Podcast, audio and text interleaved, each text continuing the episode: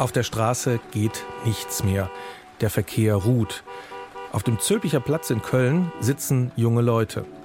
Auch wenn es so klingt. Das ist nicht 2023, sondern 1966. Und es geht den jungen Leuten um eine Preiserhöhung der Kölner Verkehrsbetriebe. Deshalb blockieren sie die Straßenbahngleise. In einer Dokumentation des Westdeutschen Rundfunks spricht einer der Organisatoren. Wir sind der Meinung, dass man hierbei erneut versucht, denjenigen die größten Opfer aufzuerlegen, von denen man einerseits den geringsten Widerstand erwartet, die aber andererseits auch zugleich die sozial Schwächsten unter den Benutzern der KVB darstellen. Klaus Lepple ist das, Vorsitzender des Allgemeinen Studentenausschusses der Kölner Uni. So hat man das damals noch genannt. Mitglied in der Jungen Union und Student der Volkswirtschaftslehre. Er führt am 24. Oktober 1966 den Protest an, der friedlich ist und von dem man von oben nur ein Meer von Regenschirmen sieht. 8000 Menschen sind auf der Straße. Das heißt, sie sitzen auf der Straße und protestieren. Die Passanten finden es nicht so gut. Diese Art kann man das vielleicht nicht erzwingen. Ja, was sagen Sie dazu? Ja, unter ihrer Würde haben die Hamburg. Das wird allmählich Mode. Mhm. Nicht? Der eine meint, der müsste den anderen nachmachen. Demonstrieren, demonstrieren. Sitzblockaden auf den Straßen und Passanten, die das kritisch sehen, das können wir auch gerade wieder beobachten. Allerdings, die Auseinandersetzungen sind handgreiflicher geworden. Es gibt Bilder von Klimaprotesten, da zerren, ja, es sind meist Männer, die Protestierenden ziemlich rüde an ihren Westen von der Straße. Aber mal abgesehen davon, die besonnene, friedliche Bevölkerung, die findet die Ziele der Klimaproteste richtig. Je nach Umfrage rund drei Viertel oder sogar noch mehr der Befragten sagt, wir finden diese Klimaziele richtig, wir müssen da was tun aber wir haben große Probleme mit diversen Aktionsformen dieser Gruppierung und da gibt es inzwischen eine hohe Ablehnungsquote, nicht nur was Straßenblockaden angeht, sondern vor allen Dingen auch was diese Attacken in Museen und auf Kunstobjekte angeht und einige andere Aktionen. Blockaden auf der Straße. Diese Protestform, die fällt unter den Oberbegriff ziviler Ungehorsam. Und der hat eine große Geschichte, muss man sagen. Deutschlandfunk. Der Rest ist Geschichte. Hallo, ich bin Jörg Biesler. Heute geht's um die Geschichte des zivilen Ungehorsams aus aktuellem Anlass. Denn die Frage stellt sich ja schon, waren Protestformen wie die der Klimaaktivisten heute eigentlich schon mal erfolgreich? Hat sich die Welt verändert durch zivilen Ungehorsam? Und wie sieht's mit der Strafbarkeit aus?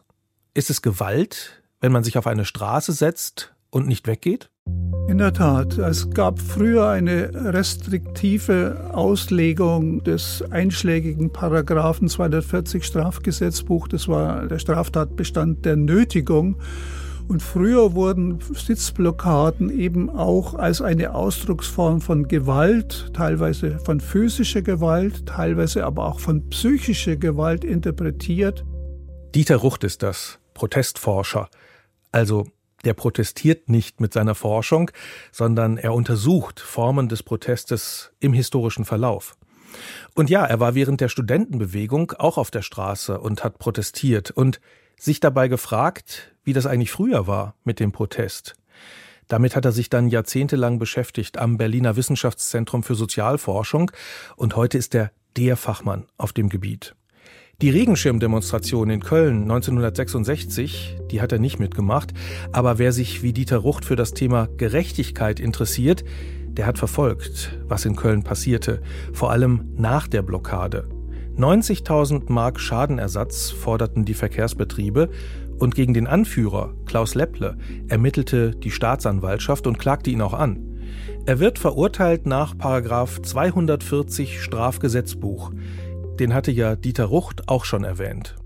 Da ging also dieses sogenannte Lepple-Urteil und das hieß im Grundsatz mal simplifiziert, Sitzblockaden sind eine Form von psychischer Gewalt und das ist demnach entsprechend zu verurteilen. Und erst mit langer Verzögerung und vielen dazwischenliegenden Diskussionen wurde dann diese Rechtsprechung dann korrigiert durch das Bundesverfassungsgerichts und nachfolgende Entscheidungen des Bundesgerichtshofs. Und da ist jetzt die Rechtslage so, dass sie eben uneindeutig ist. Das heißt, Blockaden können je nach den Umständen eben als Nötigung bewertet werden und entsprechend mit Geld oder gar Gefängnisstrafen sanktioniert werden. Es kann aber auch so sein, dass die Blockade aufgrund ihrer besonderen Umstände als nicht sehr einschneidend definiert wird von gerichtlicher Seite und dann endet das Ganze mit Freisprüchen. Das haben wir auch in jüngster Zeit erlebt auf der Ebene der Amtsgerichte. Es gab zwei Freisprüche, wo also Leute der letzten Generation, die an Autoblockaden teilgenommen haben, freigesprochen wurden. Es gab aber umgekehrt auch schon auf der Ebene der Amtsgerichte Gefängnisstrafen von drei bis vier Monaten, die da ausgesprochen wurden. So richtig eindeutig ist die Gesetzeslage wohl nicht. Im Paragraphen 240 steht, Wer einen Menschen rechtswidrig mit Gewalt oder durch Drohung mit einem empfindlichen Übel zu einer Handlung, Duldung oder Unterlassung nötigt, wird mit Freiheitsstrafe bis zu drei Jahren oder mit Geldstrafe bestraft. Und dann ist wohl die Frage, wo beginnt die Gewalt?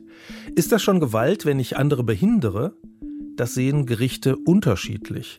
Aber der zivile Ungehorsam Setzt er nicht eigentlich auf Gewaltlosigkeit? Was ist ziviler Ungehorsam? Ich glaube, die kürzeste Formel lautet, ziviler Ungehorsam ist ein gewaltfreier Bruch von Regeln, das können auch Gesetze sein, aber das reicht noch nicht hin. Es sind diese Formen des Gesetzesbruches gebunden an bestimmte Voraussetzungen. Dazu gehört ein deeskalierendes Vorgehen, dazu gehört das Operieren in Bezugsgruppen, also nicht als Einzelperson in aller Regel. Es müssen moderatere Möglichkeiten des Einspruchs erfolglos ausgeschöpft werden. Das Ganze muss öffentlich stattfinden. Man zeigt sein Gesicht, man bekennt sich zu seinen Taten und letztlich muss man auch legale Sanktionen, auch wenn man das Gerichtsverfahren dann in mehreren Stufen durchlaufen hat, hinnehmen. Akzeptiert also die gesamte gesetzliche Ordnung, aber nicht im konkreten Einzelfall. Wenn sich 1966 junge Leute mit Regenschirmen auf die Straßenbahnschienen in Köln setzen oder heute Klimaaktivistinnen und Aktivisten auf die Hauptstraßen, dann tun sie das in der Überzeugung, dass ihr Handeln zum Wohle vieler, vielleicht aller geschieht. Sie kämpfen für etwas Größeres. Ja, ziviler Ungehorsam in aller Regel richtet sich darauf, dass man Allgemeingüter oder universelle Prinzipien geltend macht und sich darauf beruft. Es geht also nicht darum, einen persönlichen Vorteil zu erwirken. Der Erfinder des Begriffs hat aus Überzeugung das Richtige zu tun erstmal keine Steuern mehr gezahlt. Es gibt ja heute immer noch Leute, die glauben, sie könnten sich das aussuchen, wenn sie bestimmte Staatsausgaben nicht für sinnvoll halten. Aber Henry David Thoreau, in den 1840er Jahren war das in den USA, der hatte Motive, die nicht so kleinkariert waren und bei denen es nicht nur um ihn selbst ging. Und er begründete das theoretisch in seinem Essay über die Pflicht zum Ungehorsam gegen den Staat. Nie wird es einen wirklich freien und aufgeklärten Staat geben, solange der Staat sich nicht bequemt, das Individuum und sein Recht auf zivilen Ungehorsam als größere und unabhängige Macht anzuerkennen, an welcher all seine Macht und Gewalt sich ableiten. Es muss also nicht nur möglich sein, es ist eine Pflicht, zivilen Ungehorsam anzuwenden, wenn die Mehrheit Unrecht durchsetzt, selbst für einen Einzelnen. Henry David Thoreau wollte weder die Sklaverei noch den Krieg gegen Mexiko mitfinanzieren. Wenn aber die Gesetze des Staates so beschaffen sind, dass sie notwendigerweise aus dir den Arm des Unrechts an einem anderen machen, dann sage ich, brich das Gesetz, mach dein Leben zu einem Gegengewicht, um die Maschine aufzuhalten. Thoreau hat im Grunde den Namen geprägt, aber ich glaube, er war für das Verständnis von zivilen Ungehorsam eigentlich nicht sehr wichtig. Ich würde hinzusetzen, es ist ein Konzept, das erst im 20. Jahrhundert an Konturen gewonnen hat und dann auch sozialwissenschaftlich ein Stück weit und auch von den Aktivistinnen ausgearbeitet wurde. Gibt es dafür historische Gründe? Also ist im 20. Jahrhundert irgendwas anders als vorher? Ich glaube, es hat sich dann stärker eine liberale Öffentlichkeit herauskristallisiert mit der damit verbundenen Presse- und Medienlandschaft. Und das ist eigentlich eine Bedingung für erfolgreichen zivilen Ungehorsam. Das heißt, in einem autoritären System, wo auch alle Medien kontrolliert werden, wo vielleicht auch die realen Proteste gar nicht sichtbar werden, da kann man eigentlich schlechterdings zivilen Ungehorsam üben Das heißt, wenn jemand, eine kleine Gruppe, sogar eine Einzelperson zivilen Ungehorsam übt, und kommt dann in die Medien, dann ist es etwas, was wahrgenommen wird, was debattiert wird, was vielleicht auch Anlass bietet, es in ähnlicher Form an ganz anderer Stelle nachzuahmen. Ziviler Ungehorsam ohne öffentlichen Diskurs ist also Quatsch.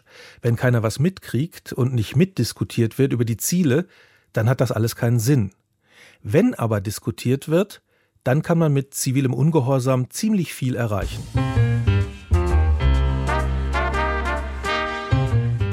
Die 50er Jahre in den USA. Schwarze werden wie Menschen zweiter Klasse behandelt, ohne Wahlrecht.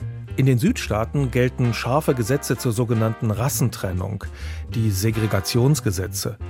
Im Bus zum Beispiel dürfen Schwarze nicht sitzen, wo die Weißen sitzen, und kommen mehr Weiße, dürfen sie gar nicht mehr sitzen. Am 1. Dezember 1955 macht Rosa Parks das nicht mehr mit. Sie bleibt sitzen. Sie macht nicht Platz. Sie übt sich in zivilem Ungehorsam. Der Busfahrer ruft die Polizei und Rosa Parks wird verhaftet. Stellen Sie sich vor, wenn Sie ein kleines Kind haben, Sie steigen in den Bus ein, das Kind setzt sich dann da auf einen leeren Platz und Sie sagen, nein, nein, wir müssen nach hinten gehen. Ja, und dann müssen Sie dem Kind sagen, naja, weil hier vorne nur Weiße sitzen dürfen.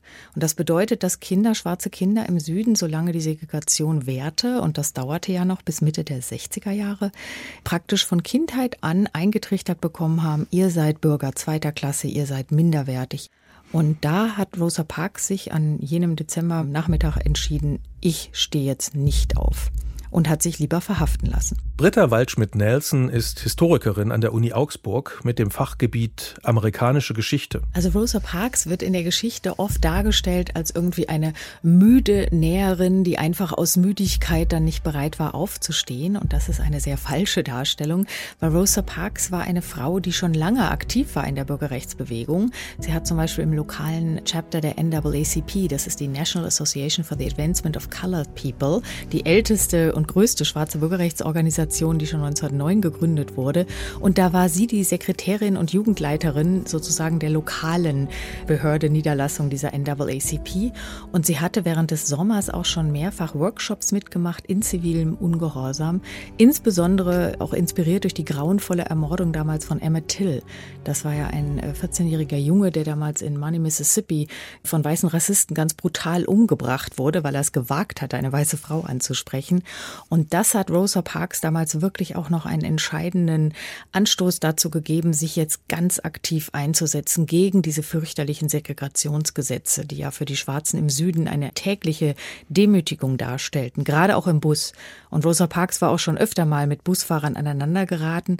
Dass Rosa Parks sitzen blieb, das lag also nicht an ihrer Müdigkeit, könnte man sagen, sondern daran, dass sie hellwach war und das Unrecht zur Sprache bringen wollte, Ganz bewusst. Und das gelang ihr zusammen mit anderen. Also jetzt nicht, sag ich mal, geplant, dass man es vorher verabredet hätte, aber es war ein bewusster Akt des zivilen Ungehorsams von Rosa Parks, der dann in eine geplante größere Aktion mündete. Wobei die Aktion ursprünglich ja eigentlich nur einen Tag dauern sollte, der Busboykott eben der Black Community in Montgomery, und er hat dann über ein Jahr gedauert. Der Boykott begann am 5. Dezember. Das war der erste Prozesstag mhm. gegen Rosa Parks, die dafür dann mhm. vor Gericht gestellt wurde. Wie lief das ab? Was haben die Bürgerrechtler gemacht? Mhm. Naja, die haben halt entschieden, es war ja so, dass ein Großteil der Fahrgäste in Montgomery waren Schwarze, aber die wurden eben immer schikaniert. Das war halt schon lange, lange, lange den Schwarzen ein Dorn im Auge und man hat dann entschieden, wir wollen jetzt protestieren gegen diese schlechte Behandlung und wir möchten auch dafür protestieren, dass auf den Routen, wo wirklich fast nur schwarze Fahrgäste da sind, dass da auch mal schwarze Busfahrer eingestellt werden. Denn das war ein anderes Problem, ja. Also die Stadtwerke da von Montgomery Montgomery hat nur weiße Busfahrer. Und das war der Sinn dieses Boykotts, zu sagen, wir boykottieren jetzt diese Busgesellschaft für eine bessere Behandlung der Fahrgäste und für die Einstellung schwarzer Busfahrer. Nun muss man sich aber überlegen, dass das sehr hart war, denn in Montgomery zum Beispiel, ich weiß nicht, ob Sie schon mal in Alabama waren im Sommer, es sind 40 Grad im Schatten bei 90 Prozent Luftfeuchtigkeit oder jedenfalls unerträglich heiß. Und viele der Schwarzen wohnten ja am Rand der Stadt und mussten dann wirklich viele, viele Kilometer laufen, um zur Arbeit zu kommen. Und das dann in der Hitze und wurden dabei oft noch von weißen Rassisten angepöbelt und irgendwie mit Dingen beworfen, mit Unrat, mit Steinen. Und die Schwarzen sind trotzdem wirklich über ein Jahr lang gelaufen und haben die Busse boykottiert. Man hat dann auch noch einen, einen privaten Carpool ins Leben gerufen und eine ganz interessante Seitennote noch, die auch selten erwähnt wird in den Geschichtsbüchern, ist, dass manche weiße Frauen indirekt zu Verbündeten dieses Boykotts wurden, weil die nämlich gesagt haben, sie wollen nicht auf ihre Maids, also auf ihre schwarzen Haushaltshilfen verzichten, die aber irgendwie aufgrund des langen Fußmarsches erst viel zu spät irgendwie hätten zur Arbeit kommen können. Und dann sind diese weißen Frauen hingefahren und haben ihre Maids abgeholt, mit nach Hause genommen und am Abend wieder nach Hause gefahren. Rosa Parks ist mit ihrem zivilen Ungehorsam sichtbar geworden. Berühmt geworden ist Martin Luther King, der sich dafür eingesetzt hat, dass der zivile Ungehorsam das Mittel der Proteste wurde, also das Aufrütteln der Gesellschaft mit Taten und Worten. Martin Luther King war zu der Zeit ja ein ganz junger Pfarrer. Er hatte also frisch seinen Studienabschluss in Theologie gemacht, war also auch zum Pfarrer der Baptisten geweiht worden und ist dann noch, während er also auch noch weiter promovierte an der Boston University, suchte er eben eine Stelle als Pfarrer und ist dann, weil er auch theologisch, sage ich mal, relativ progressiv war und fortschrittlich, in die Dexter Avenue Baptist Church gekommen in Montgomery. Das war 1954, ja, also kurz bevor das alles losging, ein knappes Jahr davor. Und man muss äh, folgende Situation sich vorstellen, dass in dieser Bürgerrechtsbewegung in Montgomery vorher, da war eine andere neben Rosa Parks, war der Leiter der NAACP ganz wichtig, ein Mann namens E.D. Nixon. Und dem war klar, dass er, um diesen Boykott erfolgreich durchzuführen, unbedingt die Unterstützung der schwarzen Pfarrer in der Stadt brauchen. Man muss sich vorstellen, damals die Black Church hatte einen unglaublich wichtigen Stellenwert in der Black Community im Süden. Die schwarzen Pfarrer waren meistens oder einige der wenigen wirklich gebildeten Leute in der Gemeinde und äh, oft die einzigen, die finanziell unabhängig waren von weißen Arbeitgebern. Denn die Black Ministers wurden ja von ihrer Gemeinde bezahlt, also von den schwarzen Gemeindemitgliedern. Und das erlaubte ihnen dann auch, in hohem Maße freier zu sprechen. Und die waren eben nicht nur kirchliche sozusagen Anführer ihrer Gemeinde, sondern auch oft politische Anführer und sehr geachtet. Also auf das, was der Minister sagte, da hörten alle. Ist deshalb auch kein Zufall, wenn man sich die ganze Phalanx der äh, Bürgerrechtler anschaut, der Führungspersönlichkeiten. Es war ja nicht nur Martin Luther King, es war Ralph Abernathy, Fred Shuttlesworth, hinterher dann auch Jesse Jackson und andere. Das waren alles Black Baptist Ministers. Nun war es so, Edie Nixon wollte gerne jemanden finden, einen Pfarrer in Montgomery, einen möglichst einflussreichen, der dann sozusagen die Führung dieser neuen Bürgerrechtsbewegung in Montgomery übernehmen könnte. Man hat dann auch eine offizielle Organisation gegründet, 55, die sogenannte Montgomery Improvement Association. Und das Problem war nur, dass diese Pfarrer in Montgomery, die schon alt eingesessen war, untereinander ziemlich zerstritten waren. Jeder hatte da irgendwelche Feinde. Und dann fiel Nixon ein, aha, es gibt doch diesen neuen, noch blutjungen Pfarrer namens Martin Luther King und der soll gut predigen können. Und daraufhin hat Edie Nixon dann King angerufen und gefragt, ob er denn nicht erstens jetzt kommen wollte zur Gründungsversammlung der Montgomery Improvement Association, der MIA, und dann auch möglichst deren Präsident werden würde. Und dazu muss man wirklich sagen, dass King am Anfang ablehnte. Also Edie Nixon brauchte mehrere Gespräche, persönliche, um King davon zu überzeugen, das zu tun. Und er hat es dann schließlich getan und ist dann auch aufgrund seiner unglaublich tollen rhetorischen Fähigkeiten und auch eben seiner theologisch-philosophischen Prinzipien aufgestiegen zum Anführer dieser Bürgerrechtsbewegung. Dann, man kann sogar sagen, also der Montgomery Bus Boycott hat Martin Luther King, der wirklich vorher ein vollkommen unbekannter, kleiner, junger, schwarzer Baptistenpfarrer war, an die Spitze dieser Bewegung katapultiert. Ich sage immer, oder das hat Edie Nixon auch damals gesagt, ohne Rosa Parks hätten wir alle den Namen Martin Luther King wahrscheinlich nie gehört. King war einfach der richtige Mann am richtigen Ort zur richtigen Zeit. Sie haben den Namen erwähnt, Martin Luther King. Darüber müssen wir sprechen, denn das ist mhm. natürlich nicht der richtige Name. Nein, das ist nicht sein richtiger Name. Er ist eigentlich getauft gewesen auf den Namen Michael King. Es war nur so, sein Vater, das war eben Michael King Senior, auch ein sehr wichtiger, einflussreicher Baptistenpfarrer in Atlanta, Georgia, der die Ebenezer Church leitete, der war Anfang der 30er Jahre zu einer großen Baptistentagung nach Deutschland gefahren. Ich glaube, 34 war es. Und er war so begeistert von diesen Baptisten in Deutschland und von diesem deutschen Reformation Spirit und von Martin Luther dann auch, dass er entschieden hat, sich selber umzubenennen, eben in Martin Luther statt Michael und auch seinen erstgeborenen Sohn, Michael Jr., in Martin Luther Jr. umzubenennen. Und das wurde dann vollzogen, nachdem er wieder zurückkam. Also Martin Luther King war schon fünf oder sechs Jahre alt, als sein Vater ihn quasi einfach umbenannt hat, aus Hochachtung vor Martin Luther in Deutschland. Ja. Allerdings würde ich an dieser Stelle auf einen entscheidenden Unterschied hinweisen zwischen äh, Martin Luther und Martin Luther King. Martin Luther war nämlich ein glühender Antisemit und das war King überhaupt nicht. King hatte sehr enge Verbindungen zu jüdischen Mitkämpfern in der Bürgerrechtsbewegung. Der zivile Ungehorsam, der war für Martin Luther King gewaltfrei. Er war sich da sicherer als die deutsche Gesetzgebung. Sitzblockaden gehörten auch dazu, wie bei den Klimaaktivistinnen und Aktivisten heute oder den Regenschirmdemonstranten in Köln 1966. Das Dasitzen, die Passivität, das ist eigentlich ein eindeutiges Zeichen für friedliche Absichten, sagt Protestforscher Dieter Rucht. Ja, es ist ein Signal an alle Umstehenden. Wir sind nicht gewaltbereit. Wir wollen nicht weder wegrennen noch nach vorne rennen, etwa die, sozusagen die Polizei verjagen, sondern wir sind friedlich Demonstrierende. Und um dieses zu dokumentieren, setzt man sich hin. Oft singt man auch dazu noch Lieder, We shall overcome.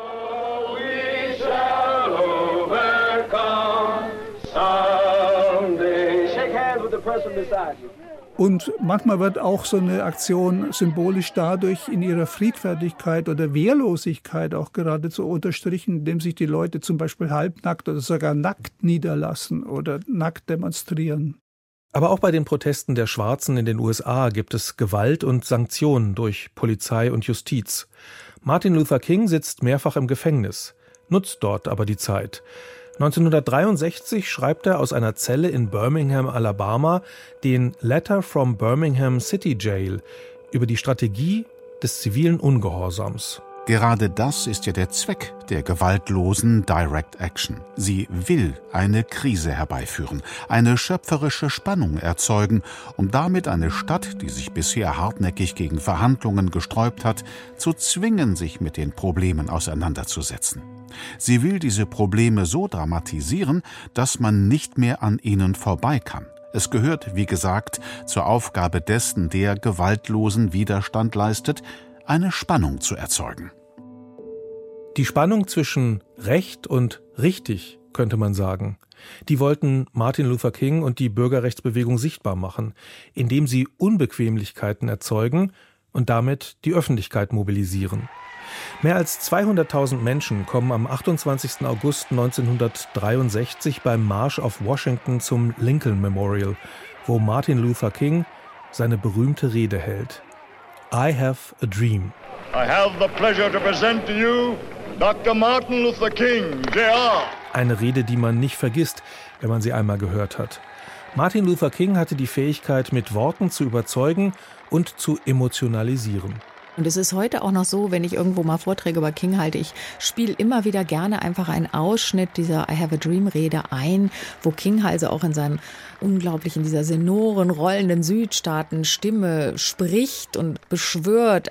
Sweltering with the heat of oppression will be transformed into an oasis of freedom and justice. I have a dream. That my four little children will one day live in a nation where they will not be judged by the color of their skin, but by the content of their character. I have a dream today. Ich habe einen Traum, dass meine vier kleinen Kinder eines Tages in einer Nation leben, wo sie nicht nach der Farbe ihrer Haut beurteilt werden, sondern nach dem, was in ihnen steckt. Also das ist so eindrucksvoll, das verliert also auch 60 Jahre später noch nicht seine Wirkung. Henry David Thoreau, der Steuerverweigerer, der war einer der Menschen, die Martin Luther King inspiriert hatten, aber nicht der einzige. Mahatma Gandhi. Man darf nicht vergessen, dass King in der Zeit, als er in der Universität war, wurde Indien ja gerade unabhängig und Gandhi war einfach sozusagen der große Held für viele der Freiheitskämpfer Indiens, der eben gekämpft hat, aber mit Gewaltlosigkeit. King hat ganz intensiv Gandhis Schriften studiert über eben dieses Prinzip der Satyagraha. Das ist eben die, diese Glaubensgrundüberzeugung, die Gandhi also auch gelebt hat und propagiert hat. Und Satyagraha bedeutet Kraft der Wahrheit und Macht der Liebe.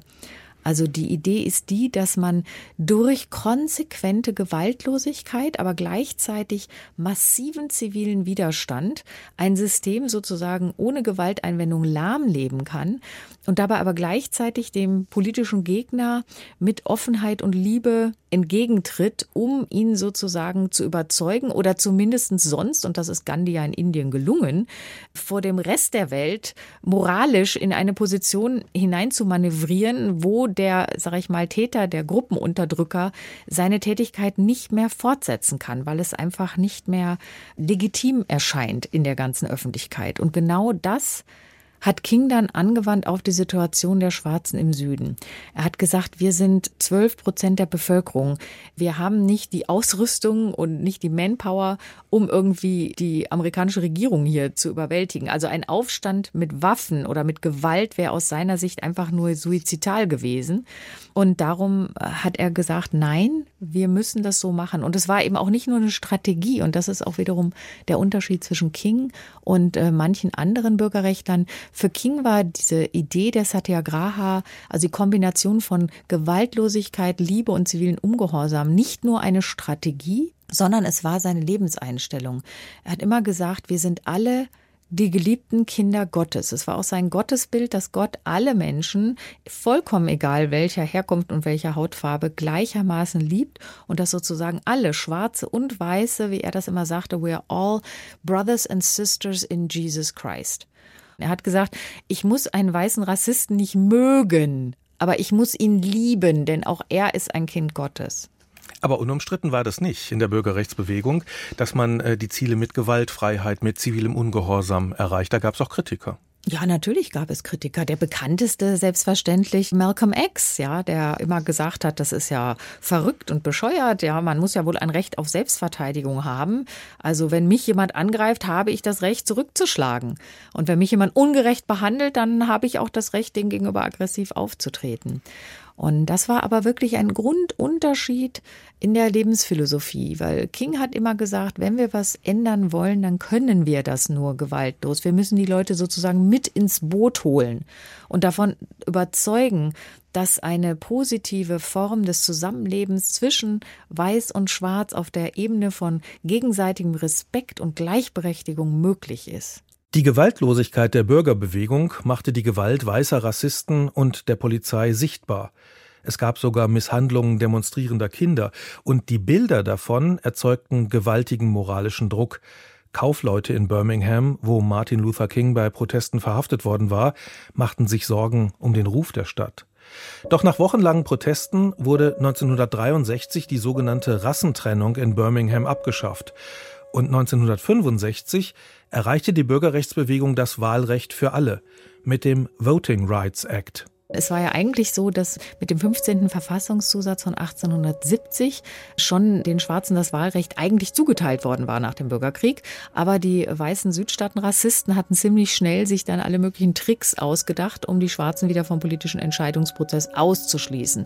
Zum Beispiel durch irgendwelche Rechtschreibetests oder irgendwelche hohen Steuern, die man zahlen musste, die dann aber nur Schwarze zahlen mussten und ähnliches. Oder besonders beliebt war in einigen Südstaaten auch die sogenannte Grandfather Clause Chance. Die besagte nämlich, bei uns im Staat dürfen alle Leute wählen, deren Großväter bereits hier gewählt haben.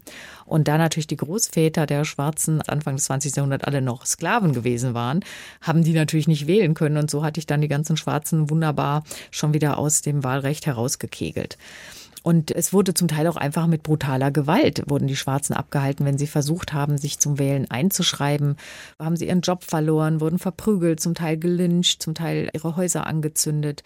Und diese Form der Diskriminierung hörte auch nach dem Civil Rights Act von 64 noch nicht auf, weswegen dann die Bürgerrechtsbewegung auch zusammen mit Martin Luther King damals im März in Selma eine große Protestaktion nochmal gemacht haben, der berühmte March von Selma nach Montgomery. And throughout the nation, even in Canada, there were marches through the streets of towns and cities. Das sind also über 80 Kilometer von dieser Stadt Selma zum Capital Montgomery, die gleiche Stadt, wo der Montgomery Bus Boycott stattfand. Und dann kam es am sogenannten Bloody Sunday zu einem unglaublichen, ja gerade man könnte fast sagen Massaker von weißen Polizisten, die zum größten Teil auch beritten waren und die mit Schlagstöcken, mit Tränengas diese friedlich marschierenden, unbewaffneten Demonstranten einfach niedergeknüppelt haben. Also Hunderte wurden schwer verletzt, einige wurden auch getötet und äh, es war einfach ein Drama. Und das spielte sich aber auch unmittelbar vor Fernsehkameras ab. Also diese Bilder gingen nicht nur über ganz Amerika, sondern um die Welt. Und das war natürlich sehr wirkungsvoll in Bezug auf die Beeinflussung der öffentlichen Meinung. Und auch Präsident Johnson war wirklich sowas von wütend. Und er hat dann seinen Justizminister Niklas Katzenbach beauftragt, jetzt wirklich endlich ein richtig hartes, greifendes Wahlrechtsgesetz zu verabschieden.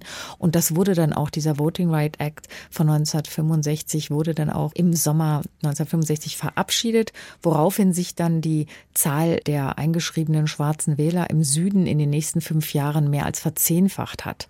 Und auch eben der Anteil schwarzer gewählter Politiker stieg entsprechend. Das war also wirklich eigentlich der Beginn der Inklusion von schwarzen Amerikanern in dem politischen Entscheidungsprozess wieder. Also ganz wichtig, dieser Voting Rights Act. War denn die Entscheidung, den Weg des zivilen Ungehorsams zu gehen, wichtig für die Akzeptanz in der Bevölkerung?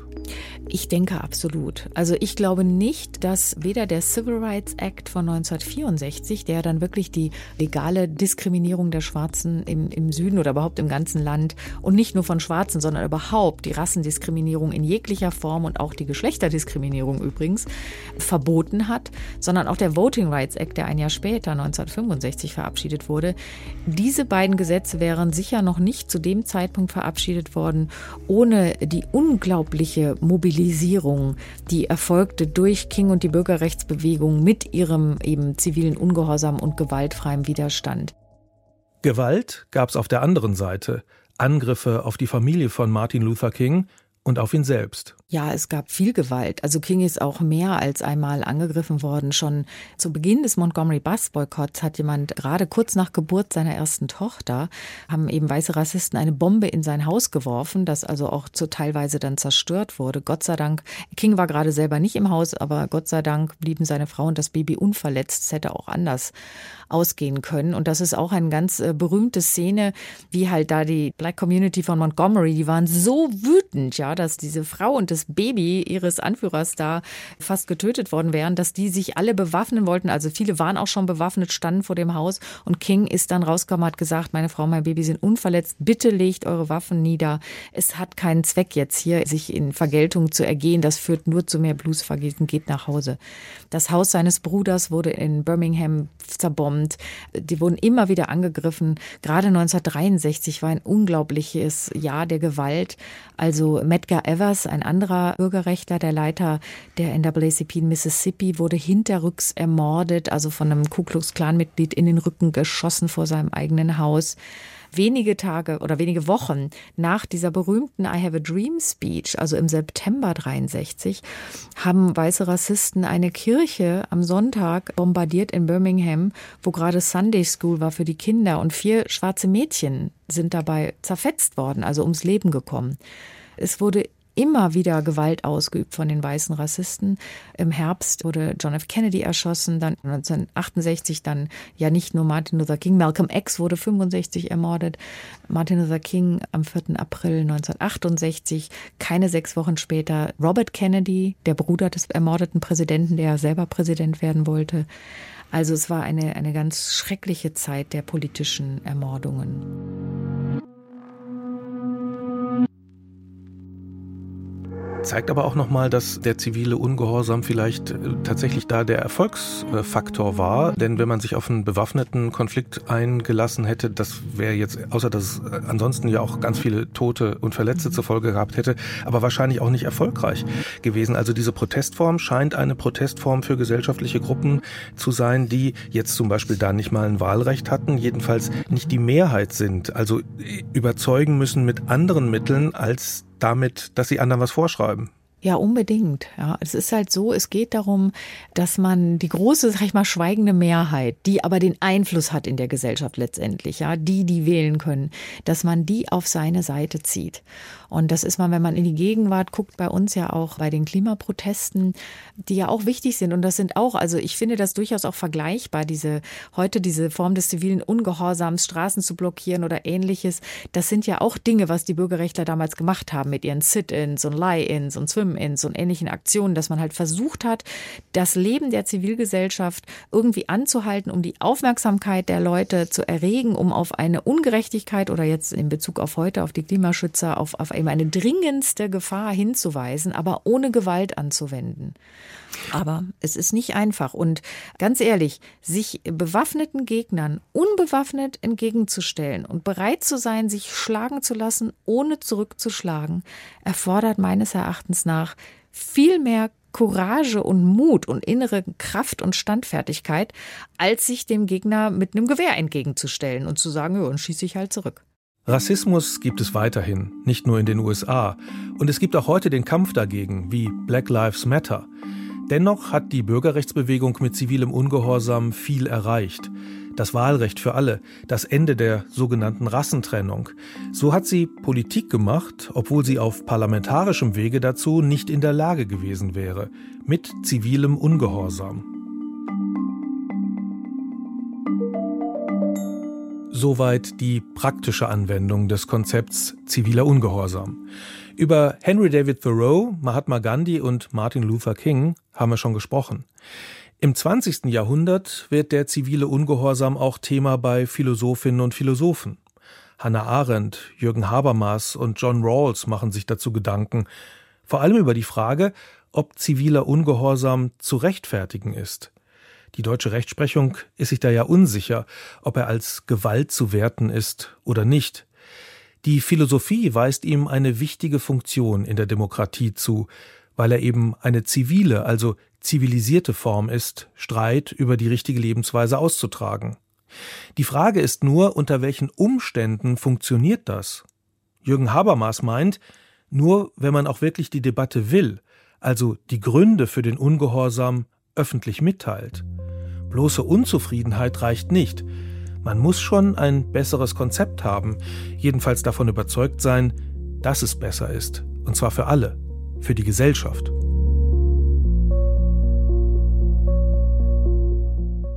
Auch in Europa gehen Menschen seit den 60er Jahren vermehrt auf die Straße.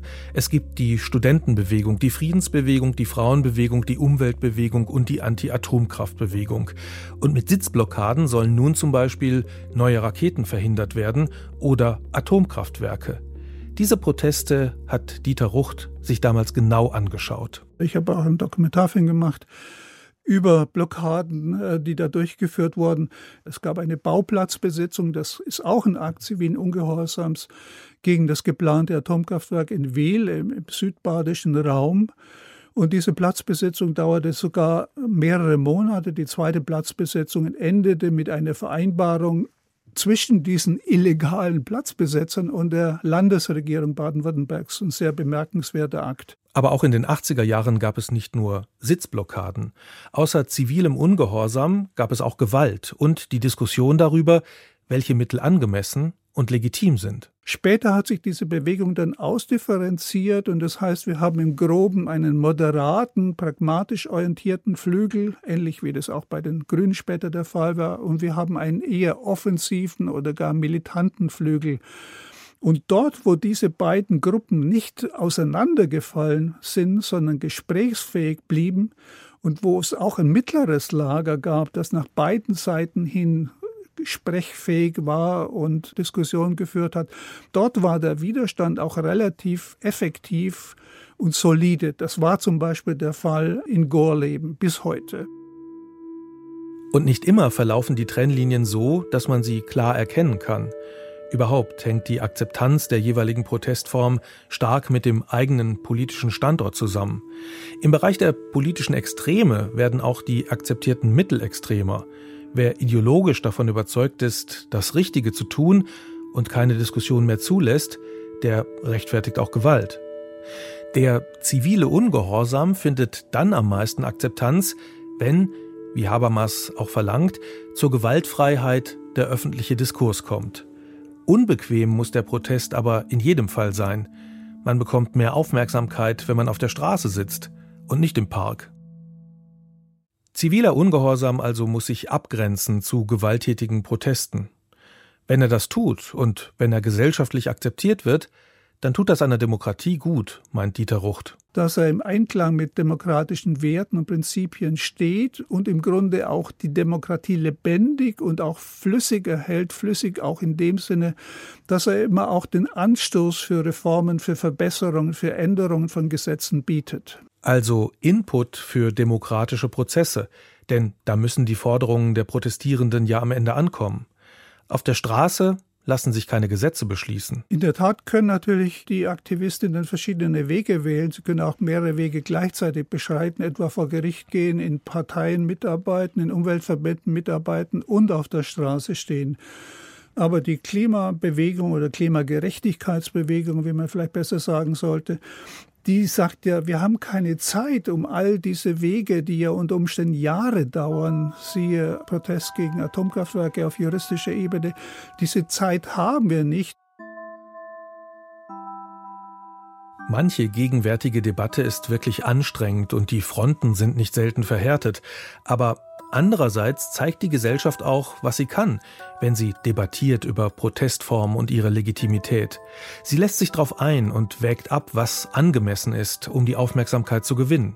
Aber im historischen Rückblick zeigt sich ja, dass Aktionen des zivilen Ungehorsams die zunächst mal von Minderheiten vertreten oder durchgeführt wurden, dass diese Aktionen peu à peu dann mehrheitsfähig wurden und im Rückblick als legitim und als richtig anerkannt werden. Man wird sehen, ob das Wachrütteln, das die Klimaaktivistinnen und Aktivisten sich vorgenommen haben, funktioniert und ob die Geschichte ihnen am Ende recht geben wird, so wie sie der schwarzen Bürgerrechtsbewegung recht gegeben hat, und der Frauenbewegung und der deutschen Anti-Atomkraftbewegung.